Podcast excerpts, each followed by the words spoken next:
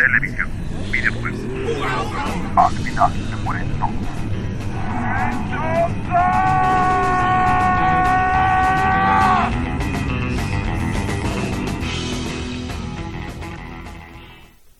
Hola pues, bienvenidos al episodio 64 de Al final se mueren todos. Yo soy Barson. Y Warwin por acá, ahora estamos cortos de personal, cortos.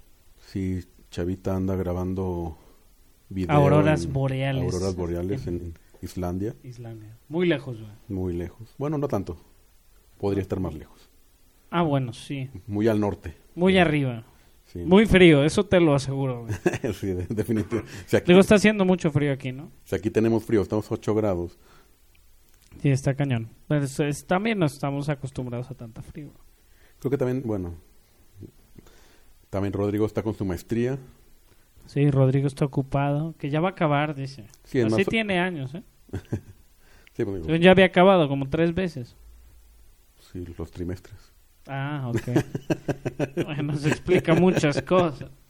Eh, pero bueno, pues ahí empieza a haber ya otra vez noticias porque fue un inicio de, fue un mes, primer mes de año 2018 muy, muy tranquilo en cuanto a noticias. Ahorita ya empiezan a salir trailers nuevos otra vez. Siempre es flujo, ¿no? Y, y Sí. de repente levanta.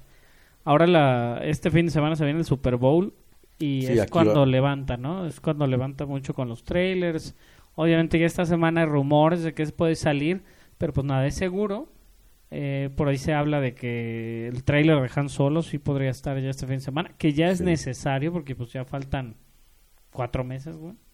Sí, Cinco. sí pues en mayo. Ya estamos prácticamente, en- prácticamente en febrero.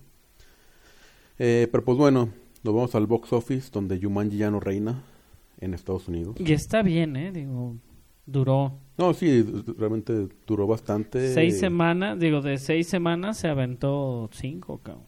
Sí, sí, y no porque estaba Digo, Star no, lleva Wars. seis semanas, se aventó cuatro semanas en primer lugar. Sí, porque estuvo Star Wars, pues. Sí, claro. En quinto lugar, eh, The Post, otra vez, eh, del estudio Fox. Eh, la película de Steven Spielberg se trae nueve millones. Nueve millones para llegar a 58, ya cubre su budget, que está anunciado como 50 millones. Pues no, son películas muy taquilleras, ¿no? De todos modos, No. pero pues digo, ya recuperar su lana creo que para una película está muy bien. Obviamente esto es a nivel de Estados Unidos, posiblemente ya a nivel mundial pues ya cubrió una, una cuota más grande, ¿no? Sí, y, y- y tam- y también son películas que también un poco buscan el Oscar más que hacer Sí. mucho dinero. El, el... Yo que eventualmente ganar un Oscar te, te, te mejora mucho taquilla, pues. Sí, el hecho... Digo, el hecho de Spielberg obviamente jala, jala gente, Sí. ¿no? Y, y digo, lo que se espera más bien... La película este año de Ready Player One, yo creo que es la película de, de las muy esperadas, más porque los trailers han tocado directamente en la nostalgia Sí, y se ve como que están este pues muy cargados no hacia hacia la nostalgia de, los- de nosotros los ochenteros noventeros. Entonces este creo que creo que es una película muy esperada y más también por el factor Steven Spielberg. Tanto así que el trailer anterior que salió hace un par de semanas no eh, no hablamos de él porque creo que no no estábamos grabando pues sí la- comienza con muchas imágenes de películas de Steven Spielberg ¿no? sí.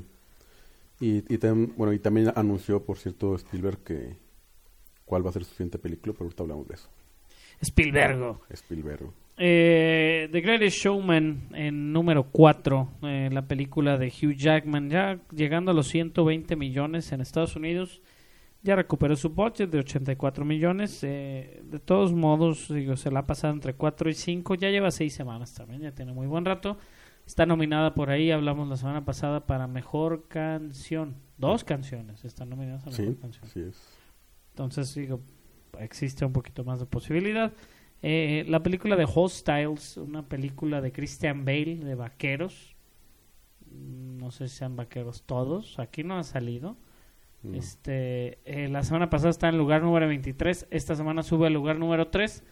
Obviamente hubo un incremento De salas. de dos mil y tantas salas. Pero ya tiene seis semanas que salió. Yo creo que también como tirándole para el Oscar Bait. no les funcionó, no está nominada para nada, ¿no? Pero este la película de Hostiles. Eh, Jumanji, Welcome to the Jungle en segundo lugar, la semana pasada en primer lugar, 16.14 millones, 16.14 para llegar a 337 millones en Estados Unidos y a 823 millones a nivel mundial. que Es un, una, no, es un dineral para... Digo, La Roca sabemos Sí. que puede ser eso, ¿no? Es lo que hace. Y una secuela de Maze Runner que habíamos hablado, ya hablamos cuando salieron los trailers de la misma, habíamos hablado que, que este que la tuvieron que detener un tiempo porque el, el principal se el, el actor principal se había lesionado muy feo grabándola. Este Maze Runner The Dead Cure, una secuela. Tom Cruise. No también. No, acá güey. No, acá sí se puso un madrazazo, creo el cuate, ¿no? Eh, Maze Runner The Dead Cure ya con 124 millones a nivel mundial. Este fin de semana hizo 24 millones. Cubre su budget, es un budget bajo de 60 millones, ya, ya recuperó.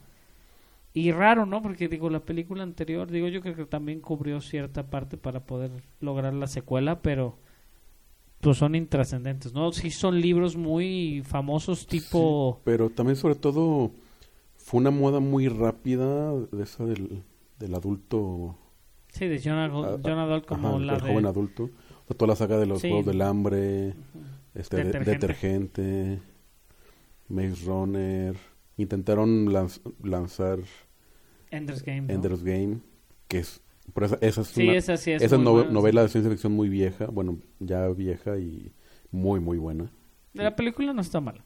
No es mala, pero sí no, no logró Pues lanzar. Elisa Butterfield nunca va... Digo, fuera de Hugo Cabret, pero porque era rara la película, creo que le funcionó. Pero la verdad, digo, tenía Harrison Ford, ¿no? Pero ni, de- ni así. Sí, no. Pero bueno, digo, Maze Runner, The Dead Cure, eh, una película de una adaptación, ¿no? De, de- de los libros, como decíamos. Y de hecho se habló esta semana de otra adaptación, que es lo que me estabas diciendo, de Kings, de Kings, ¿qué se llama? The King's Killer Chronicles. Esta es una trilogía de Patrick Rothfuss, que de hecho cuando salió, han salido dos libros. El tercero, El tercero sale, ¿no? Este año posiblemente. bueno, pues, al, al estilo de Al estilo de George R. George. R. Martin, o sea, él tiene cinco años sacándolo el libro y nomás no, no, no ha podido como realmente terminarlo o, o como... Lo que, lo que yo escuché... Digo, sobre digo, todo porque es el, el cierre de la trilogía, como que no ha logrado ahí sí, como bien. amarrarlo. Ajá. Lo que yo escuché ahí, digo, aparte de que se está trabajando en unas películas, porque él no quiere hacer una, quiere hacer una trilogía, y si no le firman la trilogía, o sea, ya está, ya está firmado por la trilogía sí, o sea, ya y, está y firmada la serie de televisión también. Y aparte, este, al par- digo, aquí lo interesante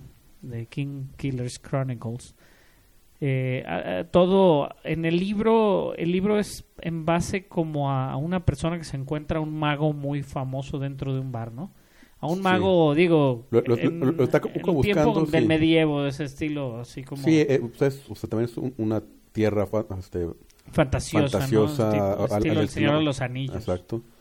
Entonces, eh, él al parecer, o sea, él como que tuvo toda su historia y luego medio se retiró y ahora es dueño de una... Sí, es como si él se encontrara, como si llegaras a un bar y Gandalf fuera el dueño y, oye, Gandalf, este, pues cuéntame tu historia, ¿no? Sí, pero, pero nadie sabe, o sea, él usa otro nombre, o sea, él, él como que ya vive en el anonimato. Entonces, pero va ahí, pues medio que él... Sí, lo reconoce. Ajá, lo reconoce, medio que le va sacando la historia. Y es en base a eso. Sí. Entonces son las historias de él de joven. Acá, digo, lo el director... Cuote. El director me gusta, Sam Raimi es buen director, digo, hace cosas Yo- muy locas. Todavía no está confirmado. Está en pláticas y Sam Raimi, o sea, él dijo que está considerando que sea su regreso a, a la Sí. dirección. Ajá. Sí, sí, pues, lo último que hizo Raimi fue...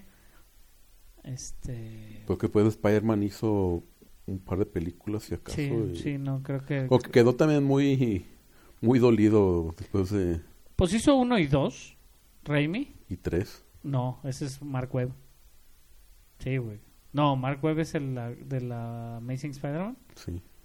¿La Sí, 3 Sam Raimi- también la hizo Raimi? Hizo tres, pero fue, fue cuando le, le metieron a huevo Raimi. a Venom, cuando le metieron a huevo... Maldito Raimi, güey.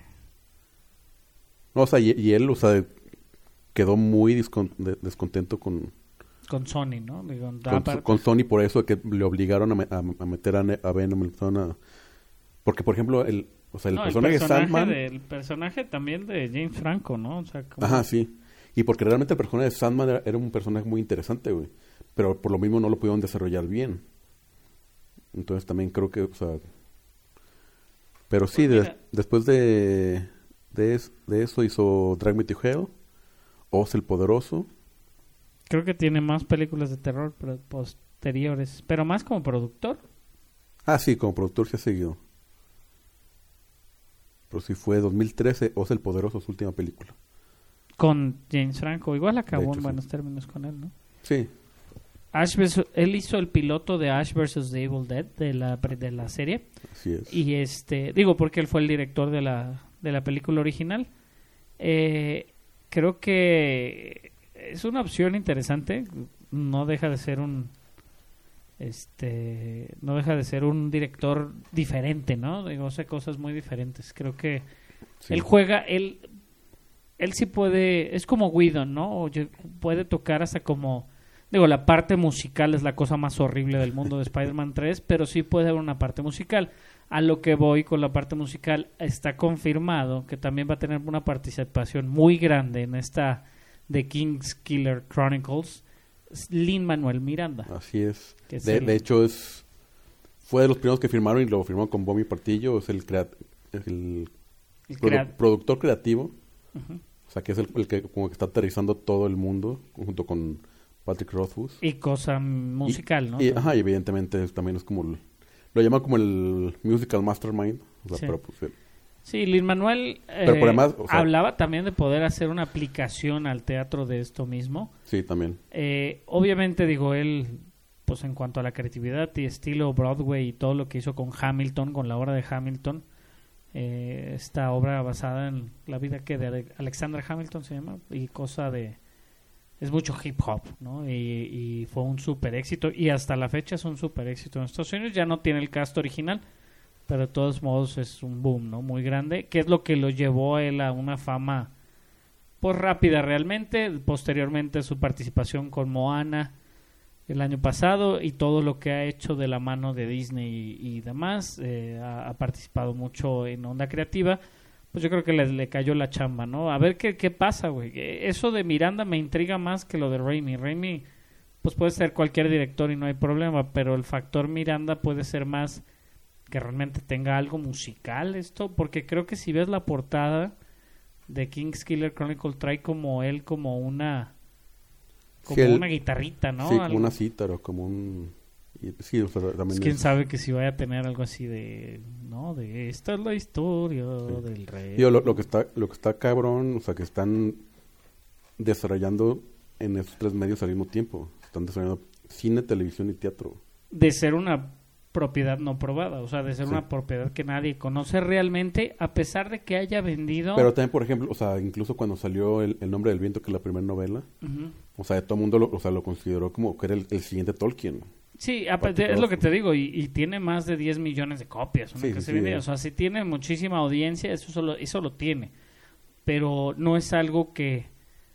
Yo creo que es algo que la audiencia va a ir, descubriendo de acuerdo como lo que pasó con Game of Thrones, ¿no? Sale Game of Sí, Thrones, nadie sabe qué pedo y no, hay libros. Uy, no, man, ya leen todos los libros y no, ya yo soy un experto, ¿no? Porque ese es el mame también. Sí, Cuando hay libros, van, leen los libros y ya todos son expertos de- en- en lo que quieras así es. o dice no la versión original este pero sí se ve interesante no De- y, en base a eso esa adaptación eh, pues a ver qué tal Sí, la verdad tengo... digo está bien y obviamente lo mejor es cuando adaptan una novela por lo general obviamente pues los escritores de novelas y eso tienen un poquito más de contenido, güey. No es algo como un script muy básico, ¿no? Como lo que pueden escribir para una película de acción, güey. Pero, pues lo, lo vimos con Logan, güey. Logan es una novela gráfica.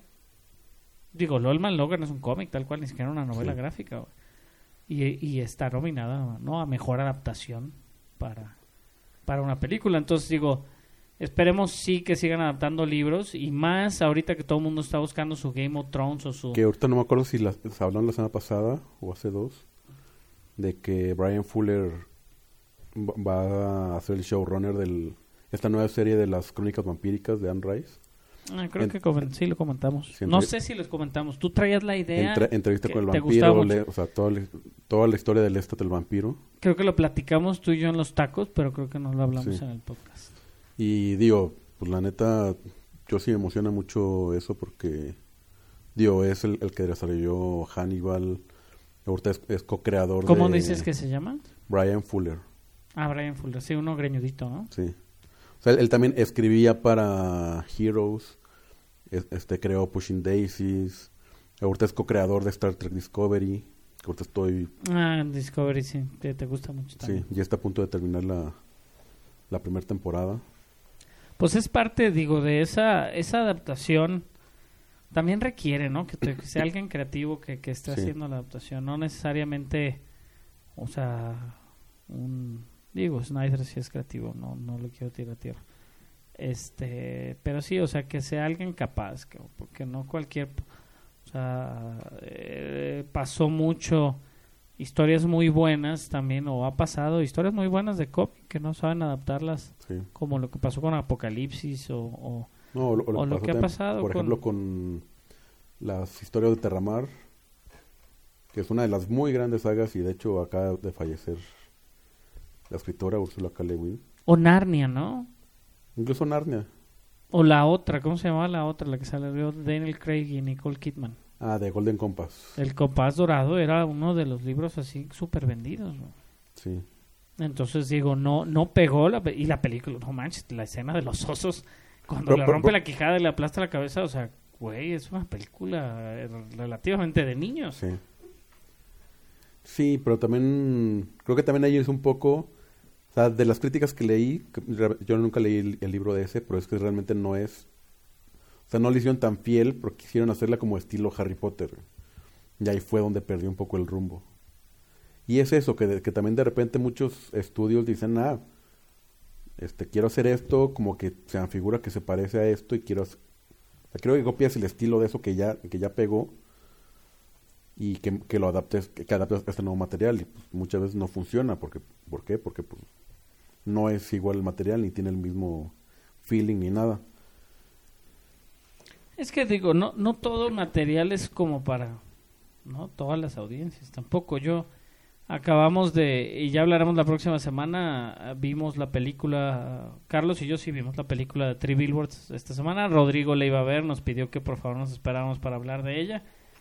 Eh, estamos esperando también para ver varias, yo creo que voy a ver varias esta semana, a ver cuál me toca de, de las nominadas. Pero la película de Three Billboards tiene un humor muy negro. Muy, muy, muy... Y la O sea, película... rayando en el, en el- O sea, está un humor tan negro que de repente hay gente que no entiende que es humor. No, no, yo me río, o sea, yo me No, reí sí, mucho. Y- y- pero yo soy una persona con un humor así de negro, ¿no? Y, y es lo que le comentaba yo a mi esposo, o sea, si no has visto Family Guy y, y no te ríes, es que pues, realmente igual no lo entiendes todo. Y le digo, la película está hecha para eso. Si Sí. fuera una película totalmente seria y que se muere de cáncer la persona y yo me río, si no lo tomaran en ese sentido de reírse y yo me estoy riendo, pues igual sí estoy mal de la cabeza, güey. Pero en realidad es una película con un humor Así negro, es, ¿no? sí. Y, y no es para todas las audiencias tampoco. O sea, no toda la gente se ría de todo. Obviamente es un diálogo mucho más inteligente, mucho más rápido, muy voraz, o sea, te come, si, si no te, si no pones mucha atención, te come el diálogo. No, y incluso ni siquiera se traduce tan bien. O sea, si está leyendo los subtítulos, tampoco Ah, no, no, o sea, te vas a quedar vi, a medios con, con Sí, los claro. chistes o con... Pero es eso, o sea, no- mm, por ejemplo, Shape of Water, esta semana yo escuché críticas negativas, muchas, de mucha gente. De, ay, está bien lenta, ay, está bien chafa, ay, es que esto. No es para todas las audiencias. O sea, Sí. a mí misma, me- mi mujer la fue a ver también, ya ves que la fuimos a ver nosotros. Este, y me dijo, no, es que está lenta, o sea, está aburrida, no me llegó. Y no manches, yo al final casi lloro, güey. O sea, realmente es... Sí. Y digo, soy súper sope, güey. O sea, puedo ver Fast and the Furious y disfrutarla. pero al mismo tiempo eh, hay que verla por lo que es. O sea, Shape of Water era una película de monstruos, de, Sí, de- claro. o sea, una clásica, un, un, un- es un homenaje a Hollywood otra vez, como lo hizo el artista y como lo platicamos. O sea, ese tipo de películas gustan a Hollywood y por eso van a estar ahí nominadas. Pero al mismo tiempo, no todo lo que gusta a Hollywood, por ejemplo, la del artista, pues muchísima gente dijo, no más, o sea, está lentísima, está chafísima, está blanco y negro, o sea que no es para todas las audiencias. No, la, la academia no es para todas las audiencias. Es mucho más fácil que te pegue una película tipo Jumanji a que te peguen esas películas, ¿no? En cuanto a dinero. Entonces hay que ver, porque realmente lo intentaron con Warcraft, por ejemplo, que tiene una audiencia gigantesca a nivel mundial, y lo salvó China, ¿no? Sí, De de la- el box office de, de China, la, la cantidad de lana que metió en China, que igual también tiene muchos jugadores de World of Warcraft, pues salvó el asunto, ¿no? Pero pues lo han intentado hacer este mundo medi- es este mundo como de pues obviamente medieval fantástico y no lo han llevado No, o sea, ni, ni siquiera Peter Jackson cuando intentó hacer el Hobbit, que ya tenían en teoría todas las bases con su trilogía de Señor de los Anillos. Y, sí claro y ni así lo llevó a la- No. al éxito no o sea no creo que el Señor de los Anillos también llegó en un momento que estaba muy muy solo eso y lo han intentado hacer digo lo hizo Guy Ritchie con la del Rey Arturo hace poco te dan obviamente todo ese tipo de mundos sí necesitan un poquito más como de desarrollo para para todo el Sí. lore, ¿no? Todo lo que el contexto, todo de por qué la Tierra es así, qué hay, por qué hay orcos y dragones y lo que sea, ¿no? Por- o lo que haya, pues, en esos mundos. Entonces, al mismo tiempo, pues, se, se pierde un rato, ¿no? Haciendo todo ese contexto. Entonces, está cabrón, güey. O sea, creo que creo que lo que le han intentado hay más fracasos que éxitos. Creo que el Sí, único éxito puede ser el Hobbit, ¿no? Diré, no el Hobbit, la, la- el Señor de los Anillos en sí. Los Señor de los Anillos y... Que es- Que estoy pensando muy seriamente ponérselas a mis hijos. Son muy buenas, ¿no? Tengo las versiones extendidas en Blu-ray. Las que yo compré en Blu-ray. Muy tengo largas. Las tengo en DVD. Son muy largas. Es más de mediodía. Si lo ves una tras otra. Ah, no, bueno. Son- no, si sí, ves eh, una tras otra, no, son dos. 14 o do- como 12 horas, ¿no? Más de 12 horas, son como 12. Eh, yo 12, las vi en 20. una semana la vez que las compré, pero las vi a ratos, o sea, las veía como capítulos, Sí. un capítulo de una hora. Pero sí, este, estoy pensando seriamente. Son muy buenas, no tienen nada negativo. Lo estoy pensando, o sea, qué cosas negativas puede tener, pero no. No. Y obviamente no hay desnudos ni nada por el estilo. Que hablando de desnudos y cosas por el estilo, ya se le dio el rating a las. Obviamente se le dio el rating a Black Panther, que muerde casi en PG. PG-13, Disney, pues. Disney, violencia, bla, bla. La que sorprende un poquito es la de Spielberg, ¿no? Que sí va como para PG-15. Creo que sí tiene algo de desnudos, por eso. El Ready, Ready Player One. Sí. Que también les, a mis hijos les llamó mucho la atención los trailers. Pues ellos ya conocen a Tracer, por ejemplo, de Overwatch y a, a los Battletoads, ¿no? A cosas así que los ven y digo, Chucky, güey. Mi hijo vio a Chucky, güey. Y te digo que sale un segundo, Sí. rapidísimo. güey. Si era Chucky, le cortó la cabeza. Digo, no, no sé ni cómo, ni ha visto Chucky. Pero sí, este. Pues a ver qué pasa con esta película, serie, musical. No sabemos qué vaya a pasar. Sí. Que hablando de otro, otro título extraño. Cowboy Ninja Viking. Cowboy Ninja Viking. Habíamos hablado de ese hace Sí. como meses, ¿no? Un Sí. año, no sé. Hace tres años Chris Pratt firmó para ser el protagonista y apenas esta semana se anunció que ya tienen nue- nueva di- nuevo director, bueno, nueva directora, que es Michelle McLaren.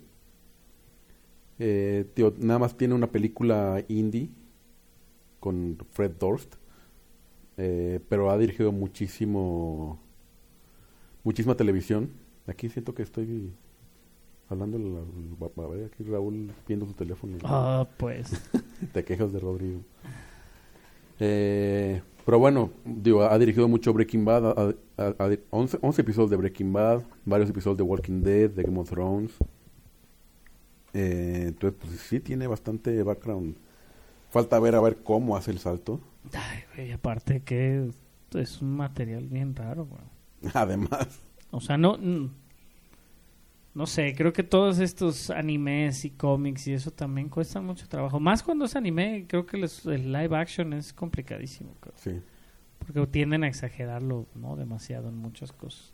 Sí, luego también tienen mucho a copiar las tomas que no siempre funcionan en, No. en la vida real. ¿Qué fue lo que hicieron en, en, Go- en Ghost in the Shell? ¿no? Sí, o sea, que era la- una, ca- una copa de carbón de muchísimas tomas, pero en sí la película pues no no era un un este ¿cómo se llama? un ¿cómo se llama? Se me fue la ¡pup! se me fue la película. O sea, no es no es este no, un Blade Runner. Mm, O sea, realmente Ghost in the Shell pues debería ir más o menos por eso y no era lo mismo. Sí. Impresionaba mucho a las, o sea, la, la vi y muchas de las sí, estaba muy bonita, pero, pero no vacía. vacía exactamente necesitaba como más como que hubieran agarrado más la historia y menos las tomas chidas no Sí, claro. saber qué pasa también con eso y hablando de historias chidas eh, estaba leyendo yo por ahí ya ves que va a salir la película esta de Aniquilación que sale Natalie Portman Ajá.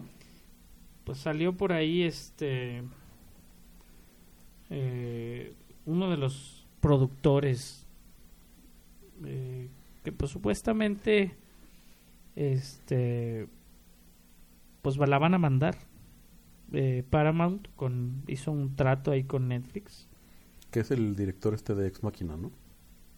Mm, el director de esas sí, pero más bien los productores, fíjate que son los que eh, el- en la película sale Natalie Portman y Oscar Isaac, pero son los productores más que estuvieron haciendo sus este pues pruebas de audiencia y la madre y realmente no no tiene buen testing, pero no porque esté mala, sino porque dicen que está muy intelectual.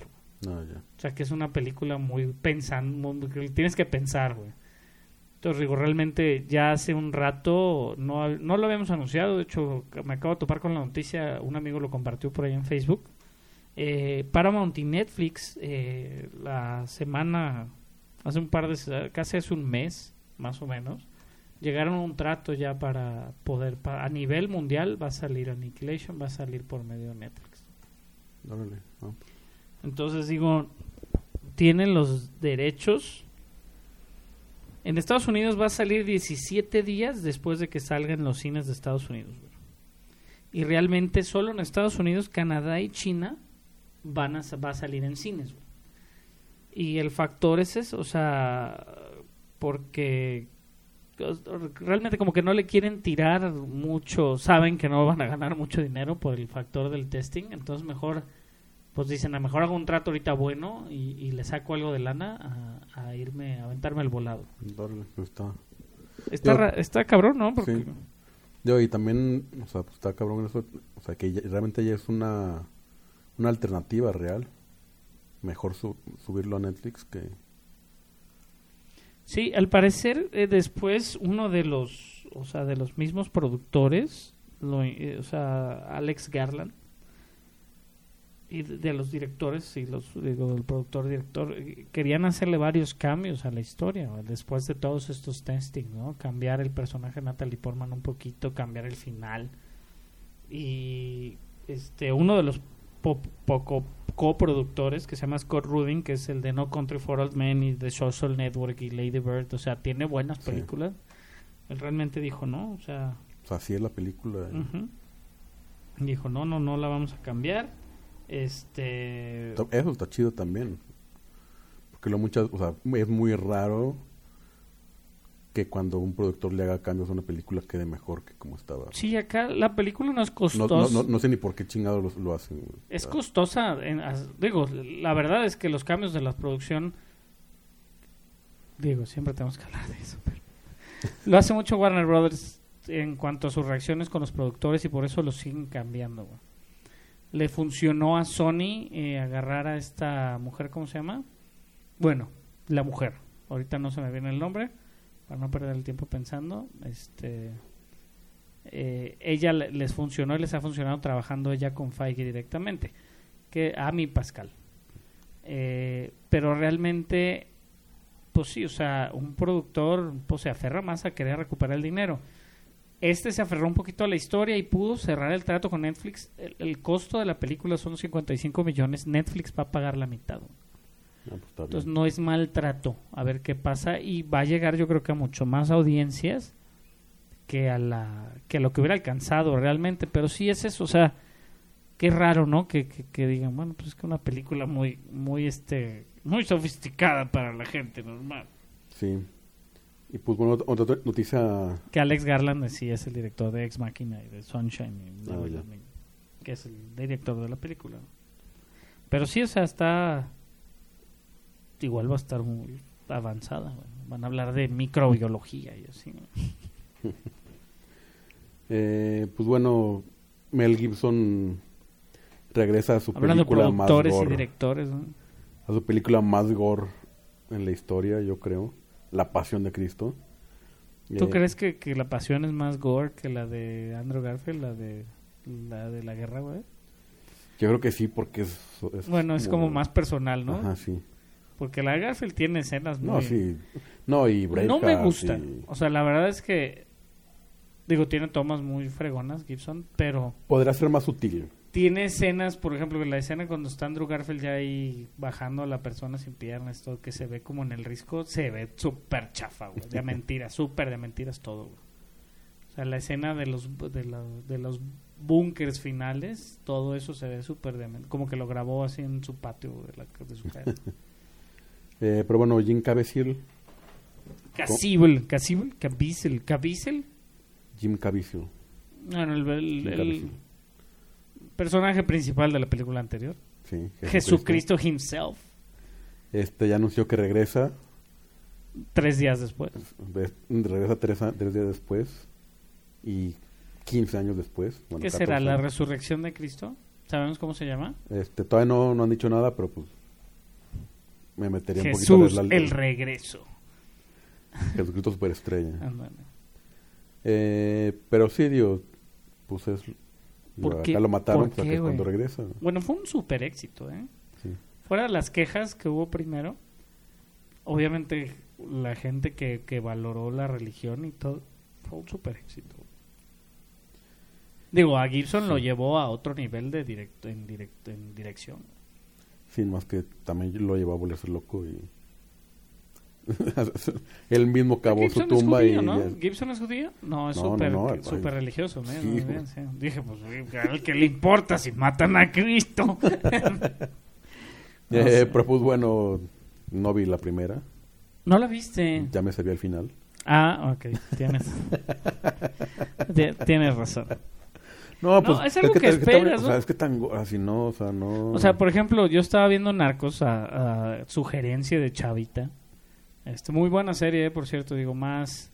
Sí he platicado con varias personas, o se la he querido recomendar a las personas, y mucha gente me dice, nah, yo soy... Mi hermano me dijo, de hecho, ayer, no, yo todo eso de Narcos me caga, los Narcos.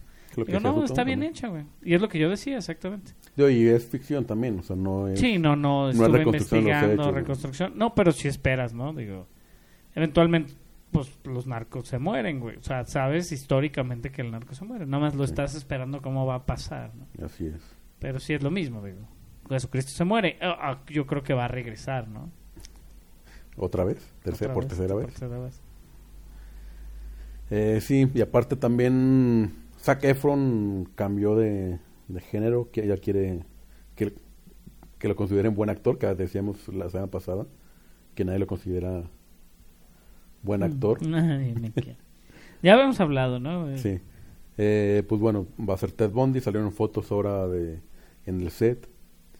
Y aparte se, se, se unió el elenco Jim Parsons, alias Sheldon ah, Cooper. Shel- sí, Sheldon. Pero pues sí, digo, son interesantes, se ve... Pues a ver, que digo, pu- puede tener como su breakout role, ¿no? Sí, de- sí hay Sí. algunos actores, como lo hizo McConaughey, o sea, eventualmente acabó grabando, que lo mencionamos, acabó grabando peliculitas ahí con Sarah Jessica Parker y puras pendejadas, güey. sí. Entonces digo, está bien. Y, y digo, ya hablando así como de productores que hacen bien las cosas, Kevin Feige salió, ¿no? Le estuvieron preguntando mucho. Eh, el día de prensa de, de ahora de Black Panther, Black Panther, hablaremos un poquito de Black Panther ahorita en un ratito. eh, la película tuvo ya su estreno mundial, que fue el día de ayer. ¿Fue el día de ayer? ¿Fue ayer? Sí, ¿no? ¿O el domingo? Ah, No, hoy es miércoles, Fue el lunes. Fue el lunes. sí. El lunes eh, en Los Ángeles, California, su alfombra negra. llena de, de negros, de afroamericanos. La verdad es que un cast impresionante lo de Black Panther.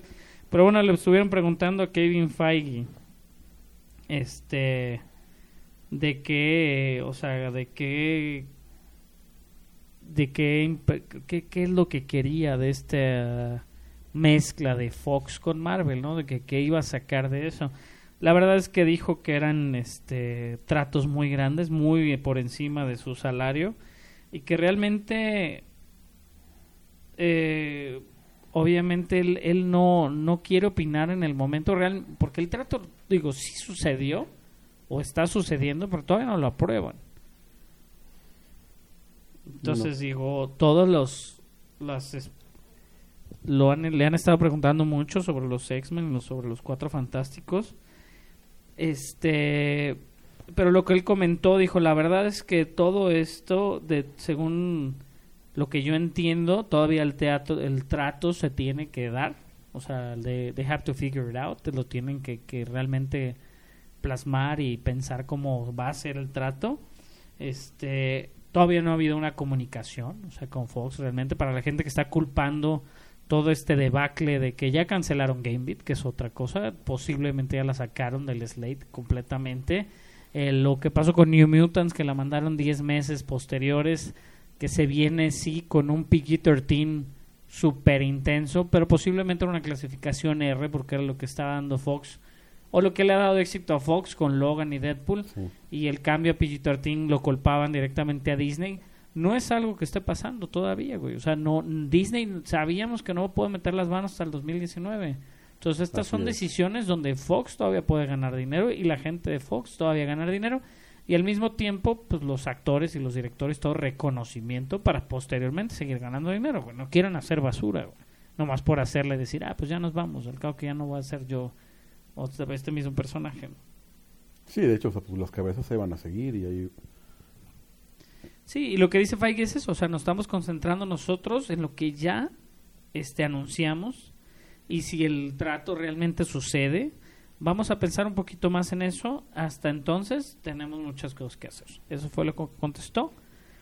La verdad es que pues muy está muy cabrón este güey. Este, entonces sí, o sea, la realmente todo lo que pase o no pase va a pasar hasta el 2019 creo que tenemos que concentrarnos nosotros más en, en lo que viene, ¿no? En Infinity War, en Black Panther, en, en Ant-Man and the Wasp y todo eso fue lo que Así es. de lo que estaba hablando Feige, que es un super productor. Sí, la- y pues eso, o sea, muy, muy centrado, muy... Y hablando de Ant-Man and the Wasp, ¿Sí? nuevo tráiler. Eh, ¿Te gustó? me gustó, me, me agrada mucho, o sea, sigue como esa dinámica entre Michael Douglas y, y Paul Rudd, de que está hablando y... Porque ella tiene tecnología de... Sí, sí, puede volar y no sé qué tanto. Le diste alas, le dice, dice, no, sí, y también le di blasters. Sí. Dice, Así ¿y por qué no me los diste a mí? ¿No tenías esta tecnología? Le dije, no, sí, la tenía. la verdad es que él, él- igual, ¿no? Lo- la película de... Yo creo que en su momento Edgar Wright sí pudo haber influido en cómo desarrollar el personaje del hombre hormiga, porque sí es un, un humor muy, muy a su estilo, que también lo tiene este... O es sea, que hubiera estado perrísimo que Michael Peña narrara el tráiler. ah, bueno, sí, también. De que dijera, y Faltó ahora pasó esto, y ahora pasó Faltó esto. Michael Peña en Sí, pero es eso, o sea, todo el mundo Michael esperaba... Peña. No, todo el mundo esperaba, es eso, ¿no? Todo el mundo esperaba a Michael Peña y, y, y que él fuera el chistoso y realmente no, o sea, Angel, eh, Angeline Lilly también llevando la misma dinámica de Michael Douglas con Paul Rudd. Digo, el personaje de Paul Rudd sabemos que es un, pues tal vez una, un cuate muy inteligente en la película, pero no es muy hábil, ¿no? Tampoco en muchas cosas. Sí. Entonces, este, creo que sí, se ve muy interesante, se ve que la dinámica ya del, del, del hacerse pequeño y hacerse grande y todo, pues ya influye un poquito más. Como el chorrito. Y, ajá. Se hace grande, chiquito. Este, pero sí, se, se ve muy bien, ¿no? Se, ya sale. Oye, necesitamos una risa grabada de Rodrigo para meterle así Eh. cuando hago mis chistes malos. este, No, pero de- el- es posterior a Infinity War y aparte no va a influir mucho en la historia. Entonces creo que el hecho también que sea así como muy independiente puede ayudar. Eh, es- creo, que- creo que esas son las mejores películas de Marvel. Las que no, no son tan dependientes de, de todo el universo. Pero creo que eso también va a tener un poco Black Panther, que va a llegar a un punto que pues ya están todos. Pues sí, pero por ejemplo, digo, ya hablando y brincándonos al, al tema de Black Panther, aprovechando que ya hablamos de Feige y de, del Hombre Hormiga, Black Panther, eh, la alfombra roja fue el lunes, alfombra negra, creo que la, la manejaron de esa manera. Llegaron un montón de actores y actrices que participaron. Para, para- digo, en realidad, Michael Kugler, diré no Michael Kugler, ¿cómo se llama? ¿Cómo, van a meter a... ¿Cómo se llama el director? Digo, es Kugler, pero no sé. ¿Es Michael Kugler? No, no es Michael No. Kugler, no me suena. Brian Kugler. Ryan Kugler. Ryan? Ryan Kugler. Ryan Kugler. Bueno, el, el director también salió y estuvo hablando mucho al respecto de, de cómo estuvieron desarrollando Wakanda y desarrollando los personajes. Este se habla o las primeras reacciones, ¿no? Pues posteriormente al- posterior al estreno se, se pues ya autorizaron, ¿no? Le, levantaron el embargo para las primeras reacciones en Twitter. Habíamos hablado la semana pasada que creo que el embargo de la película en sí se levanta la próxima semana. Por ahí del día 9 creo que es. La película sale el día 16. Por ahí del día 9 se levanta el embargo para los reviews oficiales ya de la película. Eh, eh, pero en general todo es positivo, ¿no? Mm, Sorprendente, digo, lo que sí está pasando. Eh, se habla de que en Fandango, que es una aplicación ahí de venta de boletos de películas, ya superó a la, todas las películas de Marvel, güey, Sí, de hecho, en preventas. en preventas. Y eso de aquí ni siquiera... No, yo por ahí vi que Snoop Dogg había donado millones para que los niños de no sé qué barrio fueran a ver Black Panther. Órale, está chido. Entonces, creo que es una película eh, de evento. Mi- en- millones generados en drogas. Porque Snoop Dogg ya se dedica al... Ah, sí, bueno, sí, ya, ya, Ya, tiene su negocio güey. de marihuana legal. Pero ya es legal. Sí, sí. No, sí, Digo, no que drogas. igual antes lo, antes lo hacía y tal vez lo hacía ilegal, ¿no? Este, pero sí, el, el- este, es una película como muy, yo creo que va a ser como lo que fue Wonder Woman y el mame general que se vino, digo sin ofender, pero realmente todo el, el girl power y todo lo que se vino posterior a Wonder Woman, pues igual, digo, no, no estaría, creo que el, en febrero no es Black History Month en Estados Unidos. Sí, No sé. creo que sí, güey. O sea, de plano creo que lo están jugando muy bien. Pues sí, bueno, pues... Creo que eh, la, la mayoría de las reacciones positivas hablan muy bien del, de- del personaje de, de Michael B. Jordan, de- del villano, que dicen que es el mejor villano ¿eh? hasta la fecha en el MCU. Muy Ah, complejo. Este, hablan mucho de la acción, que también está impresionante la acción. Obviamente, aparte de ese Black Power, eh, mucho Girl Power, ¿no? Los tres personajes femeninos que hay en la, en la película, desde Lupita Nyong'o, esta, la verdad no se me viene el nombre, pero de Michones o Michon de, de Walking Dead, que también sale como el Dora Milaje, las, ahí la, una de las protectoras del rey de Wakanda, y la hermana, ¿no? De, de directamente la hermana de, de T'Challa, este, que es la que le desarrolla toda la tecnología y, y la están considerando como una de las personas más inteligentes dentro del MCU por encima de Tony Stark. Entonces digo, va a estar muy interesante qué puede aportar a- posteriormente, ¿no? A, a la Un- tecnología. Un, una miembro más de los Illuminati, probablemente. Ándale, algo así. Interesante. Ya que salga Reed Richards Sí. y Namor. Ah, ¿El de la orquesta? Mm, Namor, güey. ¿Cuál Nabor? Nabor, el de la orquesta. Pero bueno, eh, Black Panther, muchas cosas positivas. Black Lightning está en Netflix. Está en Netflix. ¿Sabes qué más está en Netflix? La, el anime de Godzilla. Planet, Ahí está bueno. Planeta de los Monstruos está buenísima, me gustó mucho. Ah, la voy a ver. Eh, es, un- es una trilogía.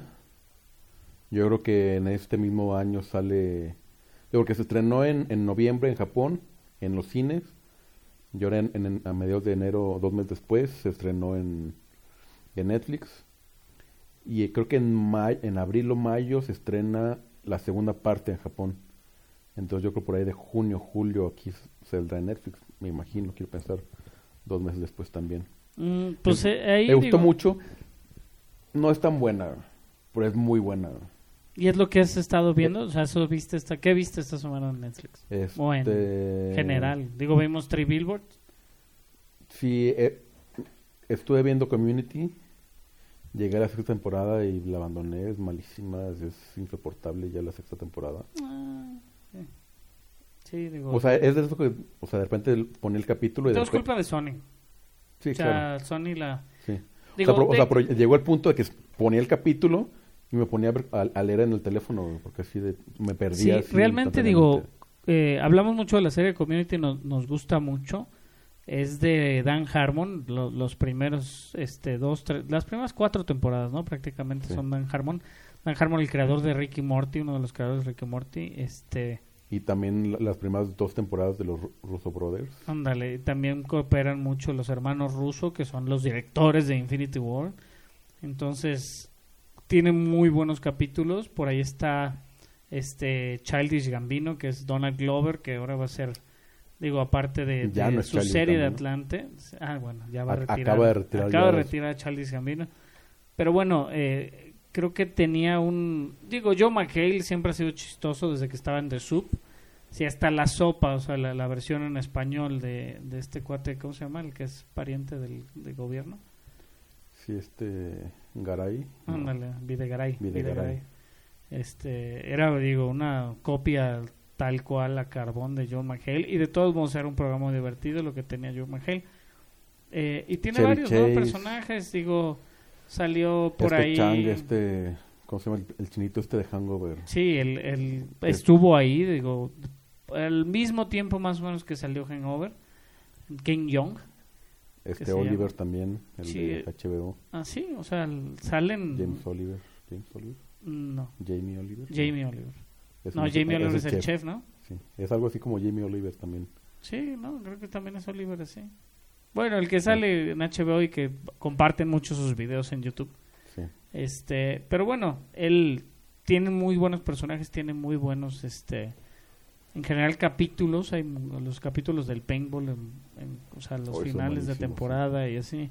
La verdad es que vale mucho la pena. La serie muere, ¿no? Posteriormente, pero sí. Yo estuve viendo Narcos, estuve viendo, este, pues ya ves que hay muchas ahorita españolas, yo me niego, Sí. güey. Mi mujer las ve, La Casa de Papel y... Bueno, también estoy No viendo qué. también este semana a semana Star Trek Discovery. La verdad es que de- de- de- después de estas después de los últimos capítulos me clavé mucho en Star Trek, sobre todo en todo el este hay, Pero un, está- hay un es- universo alterno. Está bien ese, esa semana con semana, güey. De hecho, yo tuve una... A mí me gusta mucho, o sea, es que hay series que son, o sea, es que le prestas muchísimo más atención al detalle, güey. te clavas más y analizas más, entonces la siguiente semana, o sea, porque si la ves, o sea, y me ha pasado, o sea, series que veo de principio a fin, como Stranger Things, sé la trama general, pero si me dices, ah, sí, o sea, no me acuerdo ni los nombres de los personajes, güey. Me acuerdo de Eleven y ya, güey. Sí, es eso, o sea, creo que el, el ya lo hemos hablado también, el, el binge watching está matando mucho la calidad también, o sea, Sí. la, la producción de la cantidad de eh, y es lo y se lo comentaba justo ayer antier, ahí en la comida familiar siempre hay alegatos al respecto y como yo soy el que sabe, siempre opino. Este Y aunque no supiera. Eh, aunque no supiera también, sí, claro. Eh, pero es eso, o sea, el binge, el binge watching, la gente estaba acostumbrada a ver una serie como ahorita vemos Walking Dead o como vemos tristemente, hablando también, aprovechando eso, como bueno. vemos Game of Thrones, ¿no? Que- Que, que también- Game of Thrones va a salir, ¿cuándo? En 2019. Pero ya está la fecha, güey. Oye, No, es- oficialmente no. O sea, ya han dado como señas de que no, de cuándo, de cuándo va a salir en 2019, pero pero no hay fecha. bueno, se oficial. habla de que realmente pues, para finales del, del 2019. O sea, o- No creo, otoño del o sea, 2019. Son ocho capítulos que no mamen. Pues bueno, eso es, eso es lo triste. O sea, ese, ese, co- ese marinado lento, ese verlo una semana por semana, te hace valorar un poquito más la serie.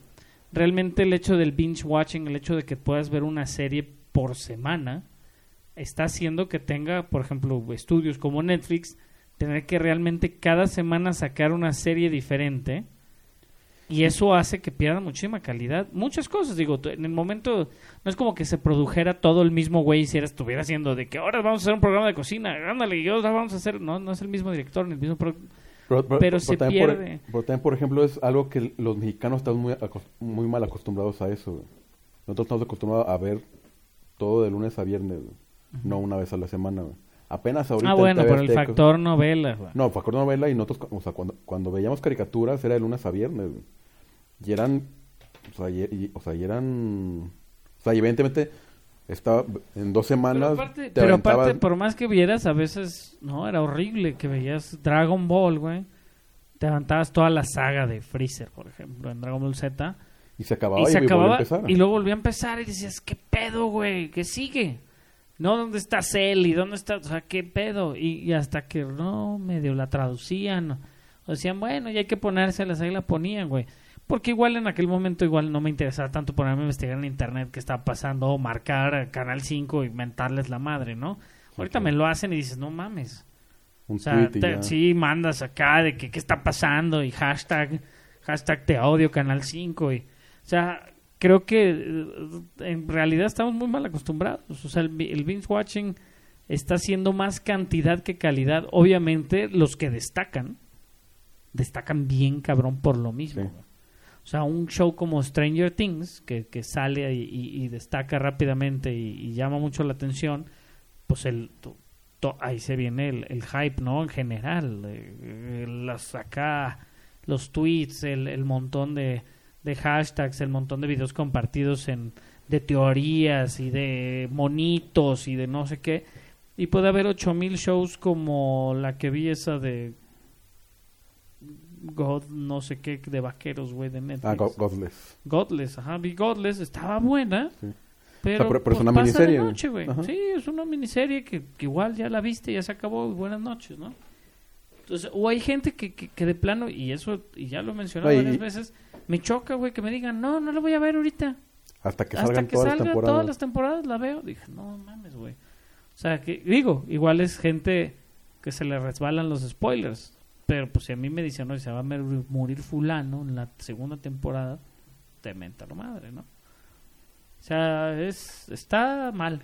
Sí. Digo, Yo- está, es- por eso está chido lo de Discovery, que, que, que semana con semana sí. Netflix lo sube y de esa manera. Y además es muy disfr- disfrutable porque también, o sea, suben el episodio el lunes y también suben el episodio de After Trek, que es como el, el show después que van lo- Que así, los lo, actores, que productores. así lo manejan en Estados Unidos. Ves Sí, The Walking, Walking Dead, y luego ves The Talking, Dead, Talking Dead. ¿no? y ondas así. Y también Game of Thrones ya tiene su propio Que- programa. ajá, exactamente, digo que, que es que si la gente quiere un poquito más o quiere que le sigan hablando al respecto, porque igual no puede hacer esto con nosotros o no tiene un podcast que escuchar o algo que, que le de algo muy específico, porque realmente pues es, es fandom específico, pues está chido, eso está muy bien. Sí, y, y además, Es lo que te decía que ese programa de, de estar está, está fregón eso, porque hablan de ese capítulo. sí, No es como lo que vimos con Stranger Things, que sí te subieron todo el behind the scenes y los extras, sí que son otros ocho capítulos pero para si hacer te aventabas otro- así, otros ocho capítulos de media hora, donde realmente se hablaban full spoilers, pero hablaban full spoilers sin orden, o sea, bien Sí. podrías ver el primer capítulo y si lo veías el primero antes de ver el último de la serie, ya te arruinaban el final, güey. Entonces digo, no, no, no sé, me, no me gusta el binge watch. Digo, lo disfrutas porque cuando no tienes nada que hacer, pues sí te vendes cuatro o cinco capítulos. Sí, y, y también hay series que de repente así da, pues, o sea, de repente ver Agents of Shield, ah, pues sí, o sea, hasta medio la pones de, de fondo porque no, o sea, de repente hay episodios que, pues, no importan tanto, que, pues, la neta sí, se valen un poquito. Y eso, hay series que sí, hay series que no, pero, pues, hay series que valen mucho la pena esperarse una semana, incluso volverlos a ver dos veces y, y eso, o sea, ver los shows después con los actores o hasta incluso meterte a YouTube y, y, o sea, y hay, yo- por ejemplo, de Game of Thrones hay varios este shows de YouTube que generalmente me, me aviento también en la semana y neta están súper chidos que trae Es que- teorías es que es repente impresionante también eso, o sea, digo, y lo, lo podríamos hacer nosotros, la gente lo hace, los reviews, las reacciones a los, a los programas, a los trailers, al todo. Realmente, la, lo- o sea, sí se busca ese contenido mm, y, y se hace muy popular dentro de Estados Unidos porque la gente no tiene con quién hablar de las cosas que le gustan, porque son súper... Digo, yo siempre lo, lo tiro de esa manera y digo, yo vivo en Estados Unidos, son súper antisociales en mucha for de mucha forma. Entonces, pues igual escuchar a una persona que no tienes que interactuar realmente de, frente con ella y escucharla hablar de algo que te gusta, pues por eso no se, se hacen celebridades o se, o se transforman tan rápido. Pero al mismo tiempo es eso, o sea, yo, yo el otro día también estaba viendo Angels of Shield, empecé la cuarta porque yo me quedé atrás para ver a Ghost Rider, de que desde el primer capítulo sale, ¿no? De esa temporada. Está chido el Ghost Rider. me, me llamó me llamó muchísimo la atención la verdad se- está padre. Pero pues es eso es una serie que igual como tú dices puedes poner ponerte a trabajar y poner la serie de fondo y te pierdes 10 minutos no es así como que digas qué pasó Y, y que también es algo de- que ya muchas series tienen de que mu- mucho es ya por diálogo, entonces muchas series las puedes escuchar y, y hasta te- hasta con eso le entiendes, no te pierdes sí nada. no es como que uh House of Cards me perdí el guiño de no, no. Y no es, y es creo que también eso es un poco lo, lo- lo que le, el problema que yo ahorita le veo al sitcom gringo de que está hecho por puro stand up comedy. sí es, es Entonces- bas- basado en wine-liners no Ajá. mucho el Ajá, entonces, o sea, y no solo eso, o sea, también ya la comedia gringa, la mayoría pues ya son, o sea, escritos por Amy Schumer, escritos por este, ay, ¿cómo se llama este de Pineapple Express? Este, Judd Apatow. Y es eso, o sea, que ya son películas que po- las, las podrías escuchar y te ríes. Y lo, y lo, lo visual no te, no te aporta nada. Sí, ya, digo, cambia, ¿no? En base Sí. ya. Pues sí, digo, creo que.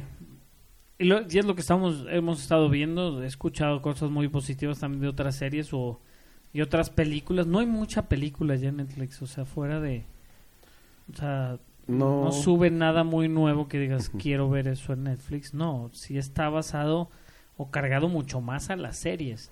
De igual manera, Amazon Video aquí en México, el Amazon Prime, es eso, o sea, tiene las series, tiene series como Seinfeld, como Community, que, que puedes ver como el Gran Tour, ¿no? El- que no es lo mismo. No. Digo, no es lo mismo la serie que te gustaba. Tiene The Tick, que se quedó a medias, por ahí se quedó a seis capítulos nada más. Tiene varias series, ¿no? Este American Gods, todas Man in eh, High de, Ma- Castle. de Man in High la de Bosch, ah, es buenísima la de Bosch. Muy, muy buena. Sí, pero al mismo tiempo es eso, o sea, sí está más cargado a las series. Sí. Entonces, ¿qué veremos cuando llegue en Disney y meta todo el material? Obviamente lo que necesitaba era el material de Fox. Pero por lo Sí. mismo va a llegar Warner y va a ser su Warner TV, güey. Y va a llegar, o sea, todo el material que existe, pues es de, de ellos, para que se lo rento a alguien más. Sí, claro. Entonces digo, se viene, sí está en el tope ahorita el streaming. Sí va a ser el, o sea, ya la tele nunca va a ser lo mismo, pero eventualmente va a tronar de alguna manera u otra. No Netflix nada más, o sea, todos los servicios, porque vas a acabar, deci- vas a acabar diciendo, no manches, por pagar un- cinco servicios de streaming voy a pagar lo mismo que pagar por el cable, ¿no? O más. O más. Yo creo que más. Creo que o- más. Simplemente ahorita entre... Y Amazon Prime es muy barato. Porque en realidad es un extra de su servicio de, de entrega. O sea, Maravilloso, Pero, maravilloso sí. servicio de entrega. o sea, pero nada más entre... Ahorita ya entre HBO... O sea, si contratas HBO Go y contratas eh, Netflix, ya son 300 pesos. güey. 300 pesos. Suponiendo que no te robas el Netflix como el 80% de las personas del mundo. güey. Sí. Y pues ya lo- los paquetes básicos te salen menos de eso. Digo, Pero al mismo tiempo es eso. Por ejemplo, yo, yo estuve checando lo del Roku mentado. Ajá. porque se fregó el receptor inalámbrico de mi televisión. Entonces no recibe bien la internet. Entonces, para ver net, yo en esa tele tengo Amazon Video, tengo Netflix, tengo todo, pero no la recibe bien. Entonces, compré un Roku. Pinche Roku lo agarré con 50% de descuento en Soriana, güey. Un Roku de 4K y la chingada. Creo que me costó 700 pesos. O baratísimo, güey. Eh, y dije, bueno, pues, según yo en Roku estaba el HBO, güey. Ah, no, hace unos meses quitaron el HBO de Roku. Porque el Roku es ilegal ya en México. Por eso Ah, de estaba hecho, yo sí. creo que en 50% de descuento. El Roku se metió en una bronca con Televisa y TV Azteca, las televisoras importantes, No, cablevisión. Cablevisión en general, Que es Televisa. sí, por el factor que podían configurar el Roku para tener piratería. Entonces, obviamente, O sea, pues, es que- no me vas a pagar cable, vas a pagar un pinche Roku, le vas a pagar a sabe quién para que te desbloquee el Roku, pues déjame chingo el Roku, güey. Que realmente es un Apple TV, o un Sí. Amazon, o un Google Chrome, o un Amazon stick, Fire Stick, güey. O sea, todos existen. El Roku es muy buena opción por la calidad de video que lo que lo transmite. Ah, yo he escuchado cosas muy negativas, por ejemplo, del Fire Stick, sea, que es muy chafón, Sí. o del, del Sí, pero Chrome. es que es el equivalente a que en, en los 2000 hubieran prohibido el iPod. Porque podías meterle MP3 piratas. güey. Ah. así, güey, no mames. Sí, o sea, era eso. Realmente, yo eh, mm, creo que no, no sé si lo platiqué con Rodrigo. El, el, me habían dicho de cómo desbloquear, o sea, de contratar a una persona que le desbloqueara. Literal, le pagas una mensualidad. Pero no es TV on demand. O sea, realmente te estás conectando a un servicio de cable de alguien y te ponen los Sí. canales, güey. No los pasa en, en full, o sea, de a pesar de ser 4K, lo que quieras, no te los pasa en full. O sea, el servicio pirata no lo hace bien. O sea, es un... Y, y no existe un... O sea, yo ya estuve investigando no existe un servicio que te dé todo en full, güey. O sea, si te dicen, no, pues es 720, güey. O sea, ahorita no sé quién también decía, ah, es que es 720. Pues sí, cabrón, pero... Pues ya quisiera 720 en muchas cosas, ¿no? Digo, yo, Sí. yo tengo 4K en una tele, no tengo el 1080, digo, 1000 1080 en todas. Yo creo que ya es muy básico, ¿no? Pero el 4K yo tengo en una tele y sí se nota una diferencia. Pero no pagas Netflix 4K. Pero mm, sí tengo Netflix 4K. Sí, ah, Puta, se ve, güey. Hermoso. Se ve cañón. órale. Pero, Mi siguiente tele será 4K. pero al, a fin de cuentas es eso. O sea, si estás acostumbrado a ver Netflix 4K y me voy a mi cuarto y, este, y le cambias al Roku al no sé qué y voy a ver no sé qué película bien pirata, güey. De esas de casi casi que se para el güey con la cámara y la madre. Porque dice, no, tienes las nuevas. Todo ese tipo de pinche gente, güey, que te vende la idea como de que, ay, sí, las nuevas están aquí, que no sé qué, y pelispedia y pel... Es una pendejada, güey, porque no valoras la calidad del Sí, video, claro. la calidad del audio, la... Que, que digo, nosotros la valoramos un poquito más. Obviamente, si llegas en algún punto a descargar una película, o si llegas en algún punto a streamear una película de internet, güey. O sea, no, no digo que sea inocente de hacerlo, güey. Pero, pero no es lo mismo, güey. O sea, y ahorita que está todo en 4K full acá, güey, que puedes comprar un Blu-ray, el Xbox nuevo y el Xbox S tiene lector Blu-ray 4K, güey. Sí. Se ve, no mames, o sea, un disco Blu-ray 4K, ves cosas que ni en el cine habías visto. güey. O sea, realmente. Y si tuvieras un sistema de audio bueno, olvídate, güey. Y es lo que pa- está pasando en Estados Unidos. O sea, existe ya esas opciones. ¿Para qué la voy a ver al cine? Si lo puedo ver en mi casa con Atmos y Pues sí. 4K y en calzones, güey. Entonces también ese es Y otro... baratas. Es otro lado, está bien cabrón todo eso, o sea, cómo se está, cómo se mueven los mercados, ya que lo- a lo que nos orillan a nosotros como consumidores directos de, de Estados Unidos, güey. O sea, olvídate lo que pasa en la India y lo que pa- no, o sea, a nosotros como directos, pues nos llega de volada, güey. Di- Y eso de volada un añito, o sea, el Fire Stick tardó un año.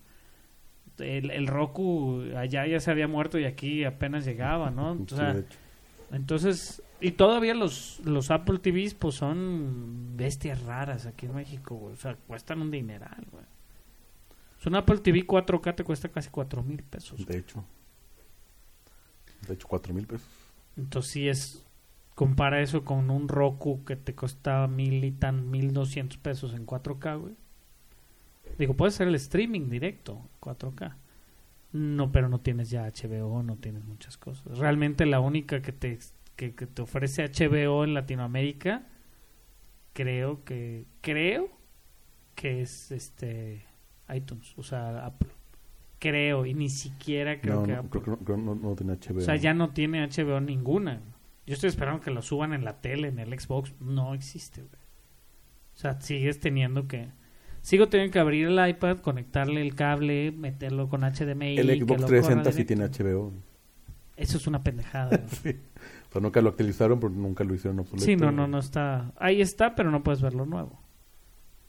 Sí, de hecho, el otro día actuali- cuando actualicé del Xbox normal al X, o sea, del Xbox Day One, del Xbox One al X, muchas de las aplicaciones, y ahí estaba la de HBO, porque en algún momento pues la tuve en el 360 y luego se pasó al One. Y mi mujer se emocionó, dice, no, ya en este ya, y dije, no, es que no hay.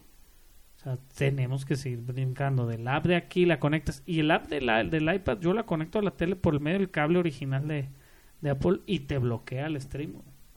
Mm. Son bien cabrones, güey. O sea, sí hay muchas trabas que te las puedes brincar y que sí, que el roco no sé qué, no es lo mismo. Y es su mismo pedo también. El binge watching se hace más difícil, güey. Sí. Pero pues bueno, creo que casi todo. Sí, Por ya hoy, en esta última fue ahora- una discusión, Sí. ¿no? Por ahí Eh, salió el nuevo título de Misión Imposible 6 antes Ah, de irnos. sí, ya ahí salió la foto de Henry Cavill con un bigote. Misión Imposible Fallout. No sabemos de qué va a tocar. Obviamente va a tocar temas como lo de... Nucleares seguramente. Sí, pues, y el posterior, ¿no? A lo que... A toda la traición y que todo lo que se ha venido desde Ghost Protocol hasta Rogue Nation. Rogue Nation ya eran todos los...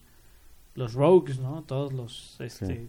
Entonces sí está... Los anti Misión Imposible. Y Macquarie es bien, ¿no? De Macquarie levantó mucho. Creo que de 5 y 6, de 4 y 5 son muy buenas, güey. Entonces creo que va, va por buen camino Misión Imposible. Eh, comenzó la producción de Halloween. eh, mandaron por ahí la... Este... Apenas en enero. No, bueno, pues, de la película de Halloween. Este... Cuando quitan los árboles de Navidad empieza la producción de Halloween. Sí, con el director David Gordon Green. Este. Y Danny McBride. Que obviamente trabajó McBride con. En Eastbound and Down. ¿La has visto? La beisbolista está buenísima, güey. No. Te cagas de risa. Una serie del HBO que Danny No. McBride es un beisbolista de las ligas mayores y lo, lo corren de las ligas mayores y se viene a jugar a México, a la liga de béisbol mexicana. huevo. este, es vieja, o sea, no vieja, pero de hace unos años. Y el güey tiene problemas con cocaína. unas- Que, que también eh, eh, era, un, era un sketch, ¿no? De un... No sé si fue algo sí, así. Creo, creo que originalmente era un sketch también. Y, y- o sea, así como MacGruber y como... Sí, lo que fue, digo, Pineapple Express también es de ellos, de ellos dos. Entonces han trabajado mucho juntos. Hablamos de Pineapple Express ahorita. Este, por ahí subieron, ¿no? La foto de Jamie Lee Curtis, ¿no? En, en la, en la portada, digo, en la puerta. Ya se ve vieja Jamie Lee Curtis. Se ve rara con el pelo largo, ya estamos acostumbrados a verla más pelona. Sí. Y hoy vi una foto que subió, creo que. Este. Te decía John Carpenter, creo que está muerto. No, Carpenter No, está ah. Carpenter entonces. No, el que está muerto, ¿cuál es? El de Ay, güey, qué mal que estoy en eso. Sí, Wes Craven. Wes Craven. Este, sí, Carpenter subió una foto de que la sombra de Shape, así que le llaman, sí le llaman a, a, a, a- no. The Shape es el, el nombre que lo que usan de Michael Myers, ¿no? O sea, Órale. el- la, la sombra o la forma, güey. Porque realmente en las primeras películas de Halloween era eso, o sea, era Muy la, a contralundo que no lo Ajá, veías. exactamente, era eso, que, que, que era más suspenso tal cual que lo que después cayó con Rob Zombie, que era como un slasher súper destructivo, ¿no? Y la historia secundaria y todo eso, que nadie le gustó, a mí no, no me disgustaron. Eh, John Carpenter por ahí subió la foto y está como productor él, este y no sabemos si vaya a hacer música o no, obviamente el tema original va a estar, eh, pero subió una foto de, del, del, este del Michael Myers original que estaba allá en el set de espaldas pero creo que causó revuelo ahí en el Twitter porque pues obviamente la gente lo quiere muchísimo. No me sé el nombre de la, de la persona, pero este era el Michael Myers original. Este Bad Boys 3 al parecer ya tiene directores y para el O parecer sea, no va a ser... no, ya ves que Joe Bay. Carnahan que iba a ir y luego no, Michael Bay no, Bruckheimer sí iba a producir, entonces es buena. Pero la iba a hacer Pero este Joe Carnahan. Joe Carnahan es el de The Michael Grey, Bay. bueno. Pues no sabemos, digo, acá al parecer Es que es, Mi- o sea, es una es Michael Bay, güey. No, no, o sea, no es una película de Will Smith, es una película de Michael Bay con Will Smith. O sea, sí es... Sí tiene mucho su film. Bueno, pero bueno. Pues sí. Michael Bay me, me gusta cuando no hace películas de Transformers. Pues acá le dieron la director, un dúo de directores que es Adil El Arbi y Bilal Falah. No tengo idea que han directo- dirigido ellos. La verdad es que no tengo idea. Ah, están haciendo Beverly Hills Cop 4. Pero es más, yo creo que Jerry Bruckheimer es el que ha estado porque Beverly Hills Cop 4 también la está produciendo Jerry Bruckheimer. Que es buen productor. Sí. Sí, en realidad sí es bastante bueno. No sé, o sea, no sé por qué se irán por algo así si tenían a, a Joe Carnahan, que es buen director.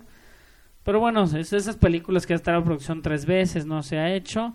Creo que Will Smith ahorita está, no sé si agarrando lo que sea, pero pues va a seguir haciendo mucho trabajo, ¿no? Sí, sí está haciendo muchas cosas. Te acaba de terminar la producción de Aladdin, de hecho. Está de la película live action, que se va a aventar otro añito en postproducción de todo lo que le tienen que Sí, poner de efectos especiales y demás, ¿no? Pero este ya se terminó. Terminaron Venom, Ya producción. terminó Venom. Comenz- Comenzó, comenzó. comenzó Shazam. Comenzó Shazam. Comenzó Capitán Marvel, salieron fotos ahí de, la- de Alison Brie. Vestida Brie- ya. Brie Larson. Ah, Brie Larson. Alison Brie es de Community. Brie La- ¡Oh! Ah. Sí, es cierto. Alison Brie es la esposa de el Franco más chiquito, sí. Franquito. Franquito. Este, pero bueno, creo que ya al final nos perdimos como siempre. Sí. Es lo que pasa cuando no escribimos la escaleta. Sí, es que también como, como estaba entre como no podían, sí podían y al final no, es que ya, vámonos. Pero pues bueno, nuestra triste sección última de Al final se mueren todos. Ya mencionas, mencioné hace rato Ursula K. A la que New York Times a- apenas hace dos años le dio el título del... Apenas la reconocieron realmente. no, o sea, siempre ha sido Ah, no, reconocida pues, en- a nivel escritura, tanto ciencia ficción como de, de fantasía. O sea, pero New York Times le puso el título de America's Greatest Living Science Fiction Writer, Y ya no, ya no es la living. Janos Living. Eh, y digo, tiene sus sagas de, de Terramar y su saga de Heinisch Cycle, que son una de fantasía y otra de ciencia ficción. Ya quisieron adaptar Historia de Terramar con Danny Glover, espantosa, no la vean. Y aparte también falleció Alison Shimmer, que es productora, de hecho sale solo este, este año. Ella es productora de Solo, fue productora de Solo y de Rock One, y también de toda la franquicia de los Juegos del Hambre. Sí, pues, exitosa, Entonces, ¿no? sí, exitosa, exitosa. realmente. Y, y se la llevó el cáncer bien Cáncer, rápido. sí. Pues sí, maldito cáncer y, y fuck cancer, ¿no? Que existe ese hashtag. sí. Este, pero bueno, eh, estrenamos mails de nuestra página del final se mueren todos.com. Eh, los vamos a usar, no sé para qué, para mandaremos mails para ver si ahora sí nos dan boletos para los estrenos. Sí, para ya hacer las reseñas a tiempo. tener reseñas a tiempo de todas las películas, poderlas ver un poco antes, estar preparados, más preparados para ustedes, este comenzar bien el año. Eh, visítenos en la página de al final se mueren todos.com. Ya tenemos las opciones para iTunes. Estamos viendo lo de Spotify a ver si nos lo van a autorizar. Eh, Box es la otra. iBox. iBox es la otra opción. Y directamente desde la Y- página, ¿no? Se puede correr. Digo, Y en, en TuneIn también. eh, esta aplicación de radio por internet. Eh, y pues recuerden darnos like en, en Facebook. Compartan, compartan nuestro todos. podcast, por ahí lo compartimos, Twitter. compártanlo. Digo, le den- denle like a la página para tener los registros. eh, comenten, si realmente lo escucharon, comenten algo en Facebook, coméntenos en nuestras redes sociales, Warvin01 Y yo soy arroba Barson. En, en todos Twitter y en yo también creo que Warvin también en, en Facebook y todo es algo así. Pero bueno, eh, pues buenas noches, buenas tardes, buenos días, no sé qué horas nos escuchen, posiblemente vaya en la mañana. Sí. Y nos vemos la próxima semana. Hasta luego. Buenas noches.